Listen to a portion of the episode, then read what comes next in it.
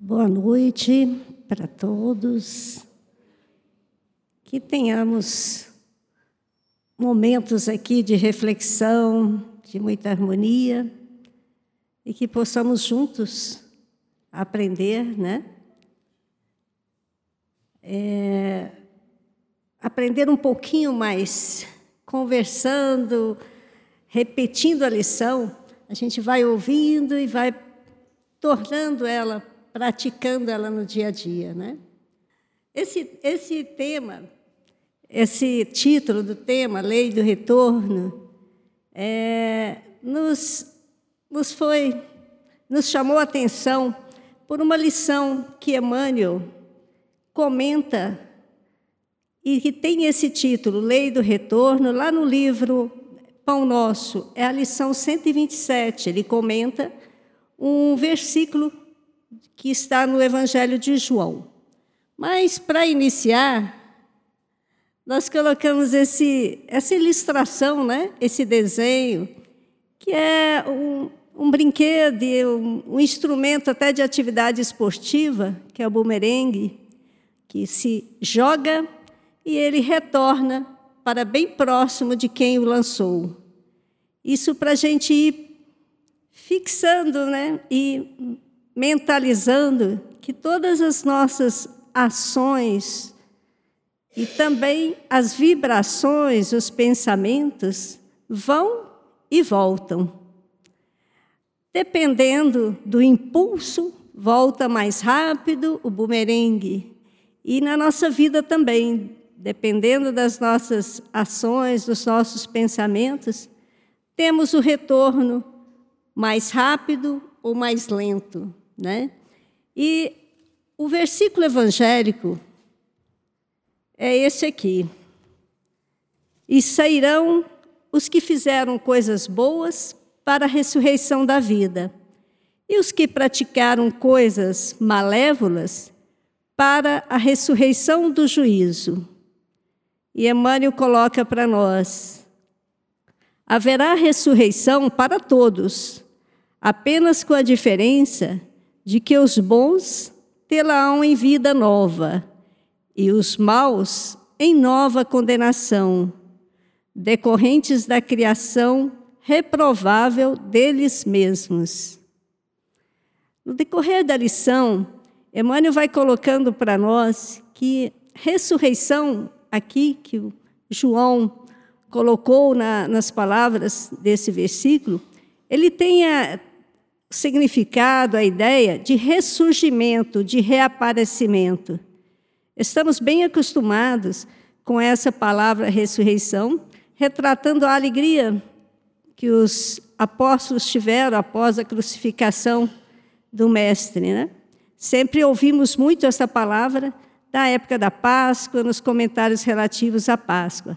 Mas aqui, é, ela é colocada também num, num sentido parecido, que é o ressurgimento, que é o retorno para nós de todas as nossas ações. E quando ele coloca haverá ressurreição para todos, é diferente o retorno, né? Aqueles que se dedicaram a boas ações, se dedicaram ao bem, cultivaram atitudes positivas, retornarão retornará a ele a, a vida, a vida em abundância, a alegria, a felicidade plena. E aqueles que ainda deixam a desejar, praticam ações às vezes exatamente negativas, se deparam, depois do, do, da passagem para o plano espiritual, com a culpa, com o ressentimento, com as dores que isso vão lhe retratar quando vê a realidade.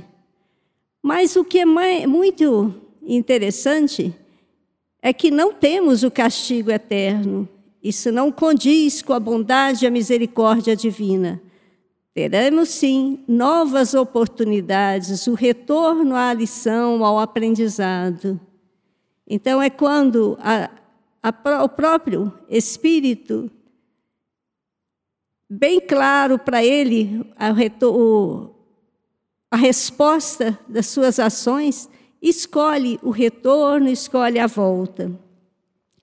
E assim vai sucessivamente Deus nos oferecendo oportunidades novas e nunca desistindo de ninguém. Essa lei do retorno, ela, ela é aplicada em cada palavra, em cada pensamento, em cada atitude nossa. Tudo retorna para nós. Até mesmo, às vezes, a gente. É claro que é muito válido. Pensamos e não falamos, já é uma conquista. Quando a gente não põe para fora algo que não é bom, né? Conseguimos segurar, ainda é um mal menor. Mas quando a gente pensa, a gente está idealizando atitudes. Dificilmente a gente vai é, se controlando para não agir mal. Daí a, a reflexão para a gente cuidar muito dos nossos pensamentos, como das nossas atitudes do dia a dia. E tem um exemplo muito bonito que eu quis trazer aqui, por ser de um espírito muito conhecido, de alguém que chegou no plano espiritual e teve o retorno do bem praticado. É, no livro O Semeador de Estrelas, de Sueli Schubert, ela, ali ela coloca tudo relacionado a Divaldo, vários casos relacionados a Divaldo Franco. E um desses casos eu achei bem interessante que, para mim, seria uma curiosidade pessoal. O Divaldo Franco pergunta, faz uma pergunta para o Bezerra de Menezes ele tem oportunidade de fazer isso, né? Ele pergunta qual foi a maior felicidade de Bezerra de Menezes depois que ele partiu para o plano espiritual. E para minha memória não não tolher nenhuma palavra, nenhuma informação importante, eu vou pedir licença para ler. É bem curtinho a lição, certo? Um dia, perguntei ao doutor Bezerra de Menezes qual foi sua maior felicidade quando chegou ao plano espiritual. Ele respondeu: A minha maior felicidade, meu filho, foi quando Celina, a mensageira de Maria Santíssima, se aproximou do leito em que eu ainda estava dormindo e, tocando-me suavemente, falou: Bezerra, acorde, Bezerra. Abri os olhos, vi-a bela e radiosa. Minha filha, é você, Celina? Sim, sou eu, meu amigo. A mãe de Jesus pediu-me para que lhe dissesse que você já se encontra na vida maior, havendo atravessado a porta da imortalidade. Agora, Bezerra, desperte feliz. Chegaram os meus familiares, os companheiros queridos das hostes espíritas que me vinham saudar. Mas eu ouvia um murmúrio que me parecia vir de fora. Então Celina me disse: Venha ver, bezerra. Ajudando-me a erguer do leito, amparou-me até a sacada. E eu vi, meu filho, uma multidão que me acenava com ternura e lágrima nos olhos, e lágrimas nos olhos. Quem são, Celina? Perguntei-lhe. Não conheço ninguém. Quem são? São aqueles que, a quem você consolou, sem nunca perguntar-lhes o nome.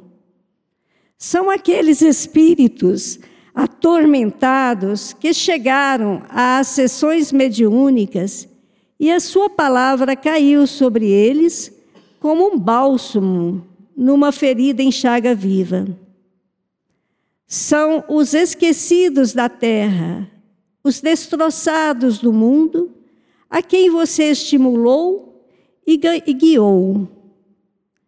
São eles que o vem saudar no pórtico da eternidade.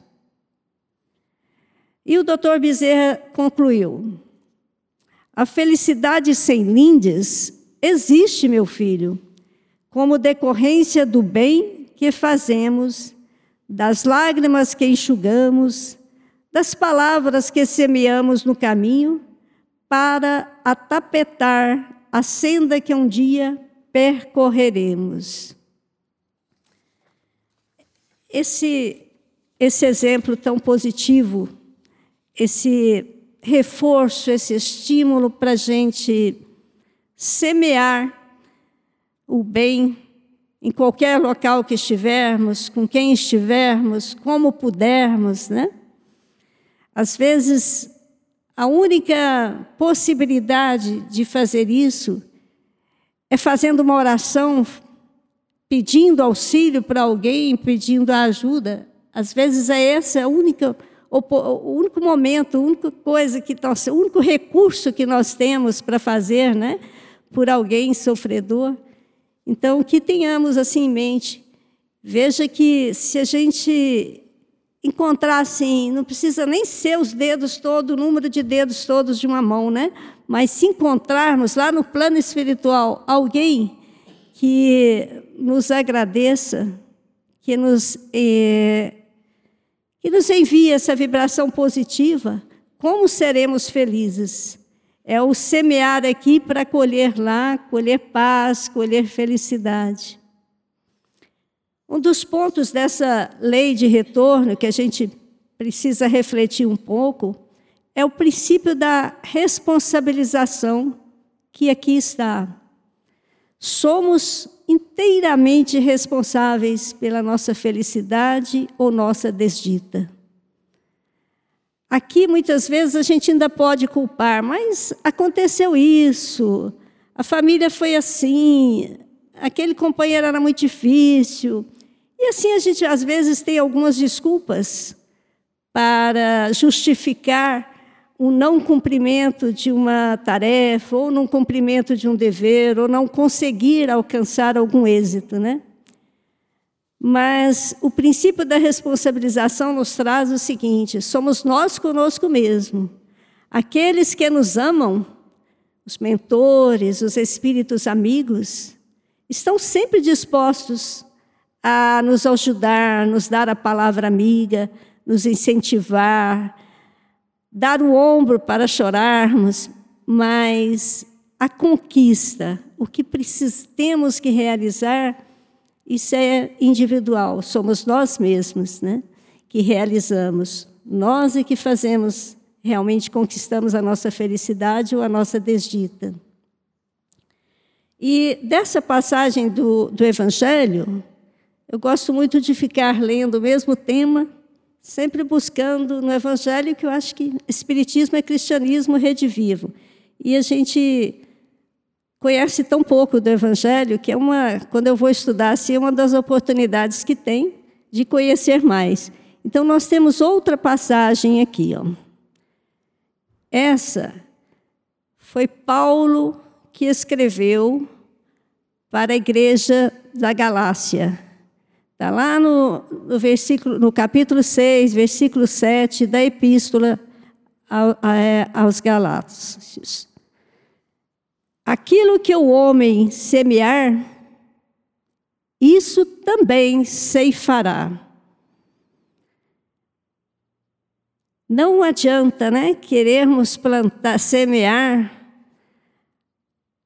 trigo e querer colher frutas. Nunca vai haver isso. Sempre aquilo que nós, sementinha que nós colocarmos na nossa vida diária para os nossos, quem nos cerca, para aqueles que convivem conosco, né? Isso retornará para nós. Um dos pontos assim a se pensar é o seguinte: as palavras, as minhas atitudes, meus atos, o que será que causa no meu próximo? Será o que, que leva para o meu próximo? Um tsunami de angústia, de revolta, ou de raiva, ou de desesperança? Ou eu consigo passar é, passar fé, passar confiança, passar compreensão, passar paz, harmonia, né? Sempre nós podemos ser agentes de tudo isso no ambiente que nos cercam. E pequenas gentilezas, né? Tem até o, a frase que é muito divulgada: gentileza é, gera gentilezas, né? E a gente pode aplicar essa frase em todas as nossas, em todas as outras virtudes, em todas as outras oportunidades de fazer o bem, né? Se eu, sou, se eu, se eu posso agir com respeito, se eu posso agir com delicadeza, isso vai gerando para frente também que o outro vá passando. E assim a gente vai melhorando o nosso ambiente em que vivemos, o mundo em que estamos aqui como oportunidade bendita para renovarmos.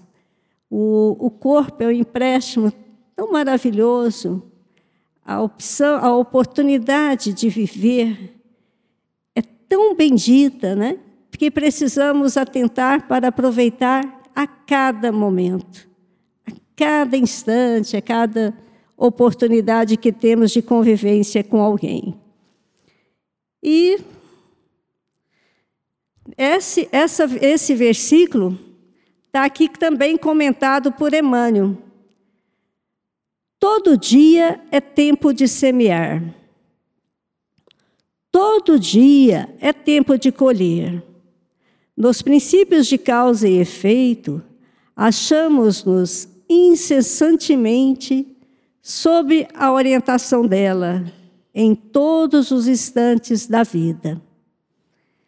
Esse comentário está lá no, na lição, na luta vulgar, que Emmanuel coloca, está no livro Segue-me. Reforçando aquilo que, foi, que eu comentei aqui, né? Sempre precisamos de estar atento na semeadura. O que estivermos semeando, é isso mesmo que colheremos, né? E lembrando assim que se hoje, se no presente, temos algumas colheitas que está nos inquietando, que está difícil, que está mais árdua a tarefa, né? Às vezes isso a saúde, ou em outros campos, a convivência familiar, o trabalho profissional lembrar sempre que foi aquilo que a gente plantou no passado. Então vamos renovar e vamos plantar para frente, né? Vamos plantar o melhor. Tem um capítulo do Evangelho segundo o Espiritismo, que é o capítulo 5, que nos traz esclarecimentos valiosos a respeito da causa das aflições. E aflições aqui vista como qualquer outras dificuldades, né? Como problemas gerais que a gente enfrenta. Todos os espíritos em evolução, estamos aqui nós para realmente corrigirmos algumas falhas, acertarmos mais, irmos mais em frente nas nossas conquistas. Então, temos dificuldades mesmo, temos é, que trabalhar para aprimorar as nossas falhas, né? É, e agora, outra passagem evangélica, essa eu quis trazer com, até com a figura, que também é bem conhecida. Então Jesus lhe disse: Retorna a tua espada para o lugar dela, pois todos os que tomam a espada morrem pela espada. Ah, no momento da prisão de Jesus, Pedro, que já havia ouvido várias vezes sobre o ser manso, brando, sobre o bem-aventurados os que sofrem injustiça, mas naquele momento, naquele ímpeto, ele vai e corta um pedaço de um da orelha de um dos soldados da, da corte lá do, dos israelitas, da, dos judeus, né? no, no intuito de defender Jesus, no intuito de evitar aquilo. E Jesus imediatamente o repreende, colocando isso. Aquele que com a espada fere, com a espada será ferido. Que é também sinônimo né, da, da lei do retorno. E além dele repreender, isso tem uma explicação numa lição de Amélia Rodrigues, a lição chama A Espada e a Cruz. Está no livro, acho que Pelos Fins dos Tempos, se eu não enganar aqui no, no nome. E nessa, nesse lá, pela tradição do mundo espiritual, das, dos conhecimentos do mundo espiritual, Amélia Rodrigues nos traz que Malco, aquele soldado que sofreu a violência, urrava de dor, de susto e com sangue escorrendo, quando Jesus o socorre imediatamente e retorna. E apazigua a situação, né? acalma ali a situação. E veja, isso, essa lição me traz uma outra reflexão, que é o seguinte: quantas vezes a gente começa até a inquietar por errar tanto? Poxa, já, já ouvi essa, essa questão de ser pacífico, de ser manso, de ser brando, e de repente escorrega e tem uma atitude assim tão infeliz que arrepende depois. Mas também um exemplo, veja, ele já ouvia, um apóstolo de Jesus, que já havia ouvido várias vezes sobre a brandura, sobre a mansidão, sobre o perdão, sobre todas essas coisas. E naquele ímpeto, naquele momento aconteceu. Mas pelo exemplo de vida que a gente sabe do, do restante aí, foi um grande trabalhador do bem e que depois passou para uma multidão os, esses ensinamentos né, de, de não violência. Então chegaremos lá também, conquistaremos. Isso nos anima, nos estimula a, a ir em frente, não desanimar. Né? Então, essas três passagens evangélicas que eu pensei ser muito válida para estudarmos a lei do retorno. E, e aí eu lembro agora de um, um livro, Ação e Reação, que faz parte da coleção de André Luiz, né, psicografado pelo, pelo Chico, e que tem uns capítulos tão interessantes até eu coloquei aí os nomes para a gente ficar, aguçar a curiosidade mesmo.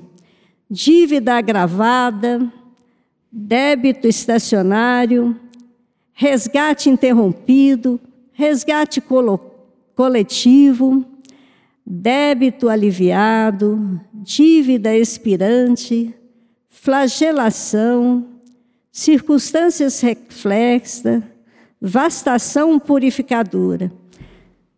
Esse livro traz 20 capítulos e é uma, é, foi um, um trabalho, um aprendizado de André Luiz e Hilário, colega de, de turma, sob orientação do instrutor Druso. E eles passaram três anos numa instituto escola do mundo espiritual ligado a nosso lar.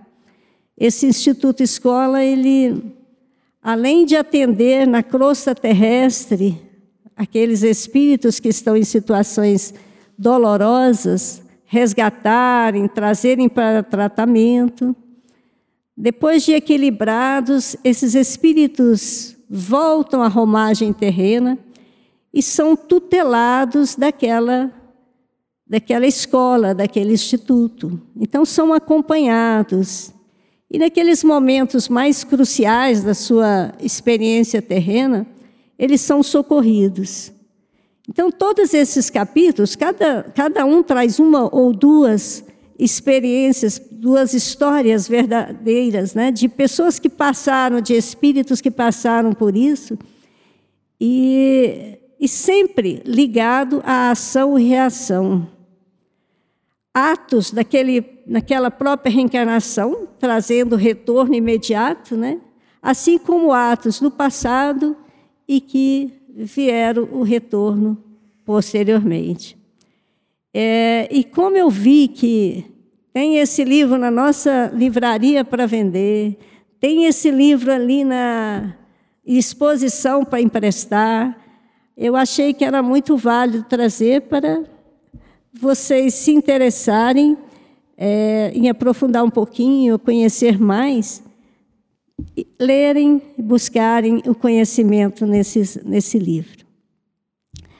É, e tem, a respeito dessa questão de estarmos colhendo, no momento de colher, né, que até agora eu falei muito, no momento de semear, no momento de vigiar para acertar, nós temos também um momento de colheita, né? um momento de devolução. E a devolução, às vezes, ou a maioria das vezes, é muito dolorosa. Aí eu quero trazer uma historinha bem pequena que eu ouvi numa palestra do Haroldo Dutra, em que ele dizia o seguinte: certa vez o, um espírita que frequentava o mesmo centro que o Chico, trabalhava lá junto na, nas reuniões do Chico, chamado Quincas, era contador. E numa determinada manhã chegou no local de trabalho dele, que era um escritório de contabilidade, e deparou, teve uma surpresa muito difícil. Ele entrou e estava tudo destruído. Não somente haviam roubado, levado o que tinha de valor, mas também quebraram tudo. Ele teria que recomeçar todo um processo para o trabalho dele. E nesse dia à noite tinha reunião no centro espírita e ele foi na reunião. E é claro que foi bem triste, bem acabrunhado.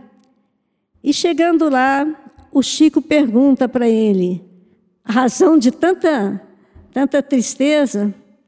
E ele então narra a história do que aconteceu. Chico, compadecido do amigo, o abraça, fica em silêncio um pouco, ali com ele, dá-lhe o braço, e aí responde: É tão bom devolver. Eu acho isso assim ou seja, é o retorno. Cada vez que a gente passar por uma dificuldade maior, também pensemos assim: é tão bom devolver, porque é a lógica, né? Se semeamos, colhemos, então estamos na colheita, está muito bom, né? E para também fixar essa devolução, Emmanuel nos tem uma lição aqui bem curtinha, gente. Queres felicidade? Felicidade, porém, é uma construção a fazer. O alicerce está em ti mesmo. Recorda, terás sempre o que deres de ti. O retorno é de lei. Ainda mesmo que em migalha, distribui a esperança e a alegria. Mesmo sofrendo, oferece um sorriso aos outros. Tanto quanto puderes, faze os outros felizes.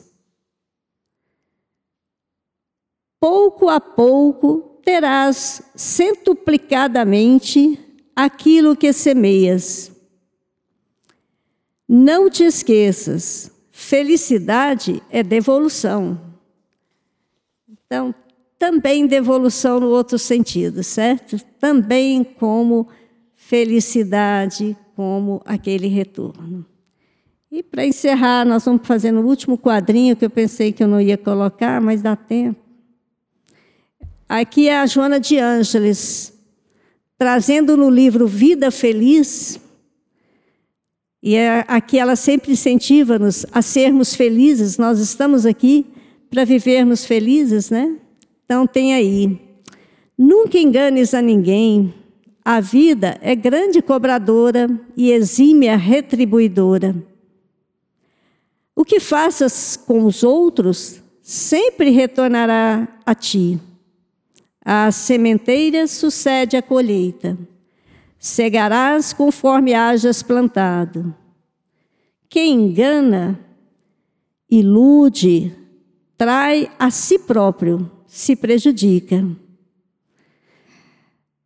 Desrespeitando-se primeiro e fazendo jus depois aos efeitos da sua conduta reprovável.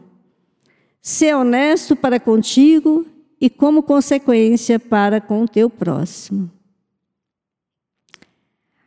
Agradeço a atenção, a oportunidade de estar aqui para aprender, porque como a gente aprende quando estuda, quando, quando busca as lições, é um aprendizado muito intenso.